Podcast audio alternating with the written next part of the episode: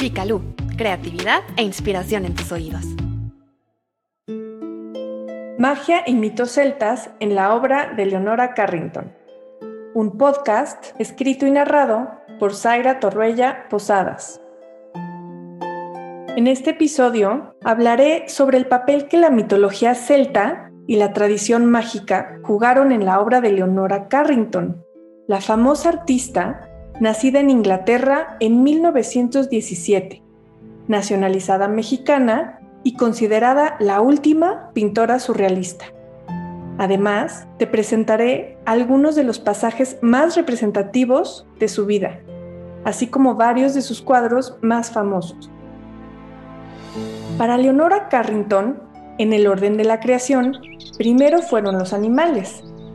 Por esa razón, creó un bestiario particular, en el que siguiendo la jerarquía de su predilección, primero era el caballo, como su Black Bess, al que adoraba montar cuando era niña. Así, los caballos fueron protagonistas de sus pinturas, sus cuentos y de su obra de teatro Penélope.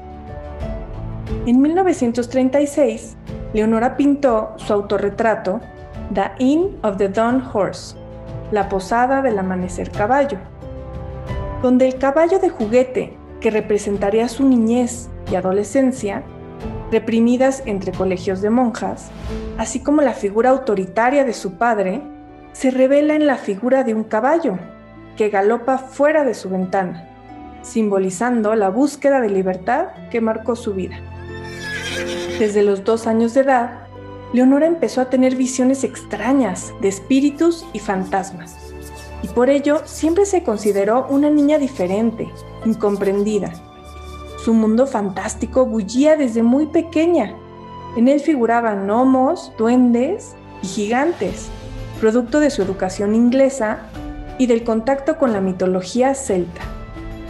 Su madre, que era irlandesa, alimentaba esas visiones que brotaban de su pensamiento contándole historias y fábulas que se mezclaban en la alquimia de su imaginación. Leonora escuchaba atentamente y recreaba en su mente aquellos relatos de los dioses que la mitología celta consideraba creadores de la tierra. Una y otra vez, estas fábulas se insertaron en su pensamiento inquieto de niña curiosa y ávida de palpar la vida fuera de los muros de la mansión victoriana donde nació y creció. A los 19 años, Leonora rompió las ataduras familiares y galopando libre por París, conoció al pintor surrealista Max Ernst, de 46 años. El ave Loplop, como ella le decía, y la novia del viento, como la llamaba él, se enamoraron a primera vista. Se mudaron a una casona en el poblado de San Martín de Ardec, donde Leonora desarrolló un estilo de surrealismo único, tanto plástico como literario. Escribió La Dama Oval, una leyenda conformada por cinco cuentos, plagada de símbolos y llena de seres mágicos, como una mitología personal de la transformación radical del universo del hombre. En la historia, es como si Leonora se proyectara en la protagonista, la joven Lucrecia, quien tiene tres metros de altura y un alma triste. Su sombra es más larga que su cuerpo y está rodeada de caballos que pastan bajo un sol negro.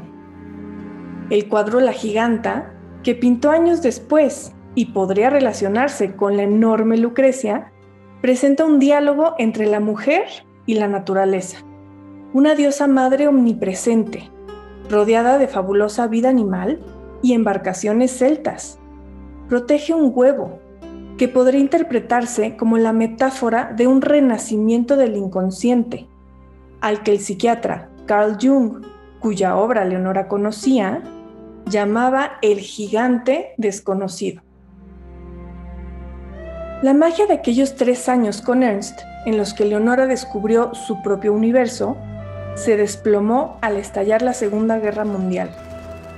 Max fue tomado prisionero por ser un alemán en territorio francés y por lo tanto un enemigo de Francia. Leonora sufrió un desequilibrio mental y huyó a España, donde su padecimiento se agravó, por lo que fue internada en un hospital psiquiátrico de Santander, del cual logró escapar. Se refugió en la Embajada Mexicana, en Portugal. Se casó con el periodista y diplomático mexicano Renato Leduc, quizá por conveniencia. Consiguió los papeles para emigrar a Nueva York y llegó a México. No tenía ni idea de cómo era México. Pensaba que la gente iba a caballo, contaba ella. Ya divorciada de Leduc, se casó con Emerico Chiquibais, un fotógrafo húngaro, judío y antifascista. Se establecieron en la calle Chihuahua de la colonia Roma, en la Ciudad de México, donde formaron una familia con sus dos hijos, Gabriel y Pablo. En México, Leonora conoció los mitos prehispánicos, aunque siguió cultivando sus mitos celtas. Alguna vez dijo, las tradiciones mexicanas de magia y brujería son fascinantes, pero no iguales a las mías. Cada país tiene una tradición mágica, pero nuestro acercamiento a lo desconocido es exclusivo de nuestra herencia. Es algo que tiene que ver con el nacimiento, con tu sangre, carne y huesos. Para el mural que realizó en 1963 en el Museo de Antropología, El Mundo Mágico de los Mayas, se inspiró en las leyendas y mitos de los otziles y tzeltales, con quienes convivió de manera directa. Pero, si lo observamos con detenimiento, conserva su estilo surrealista y de imaginería sajona. Toda su obra pictórica, escultórica y literaria es mística en ella, su interpretación de la tradición celta se transforma en un juego simbólico de planos o de espejos, irradiación y reflejo, como su forma ambidiestra de escribir y de dibujar. Sus obras son poderosas, ausentes de tiempo y al mismo tiempo únicas y trascendentes. A Leonora le gustaba salir a caminar, aún siendo una mujer octogenaria se le podía encontrar caminando por la avenida Álvaro Obregón, el Parque México y las calles de la colonia Condesa. Le gustaba ir al mercado y usar tenis. ¿Cómo me hubiera gustado toparme con aquella mujer de pelo cano recogido, esbelta, de porte elegante y mirada firme, que estudió con monjes tibetanos y conoció al Dalai Lama? Esa mujer que no acostumbraba a dar explicaciones de sus pinturas, y que pedía que no se psicoanalizaran sus cuadros. No hubiera sido difícil reconocerla, tan solo hubiera necesitado fijarme en su sombra.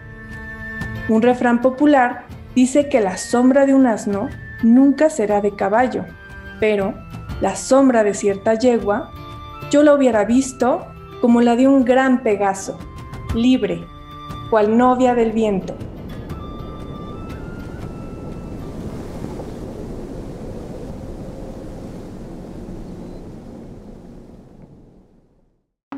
Si disfrutaste este episodio, te invitamos a seguir nuestro podcast y a compartirlo con quien tú quieras.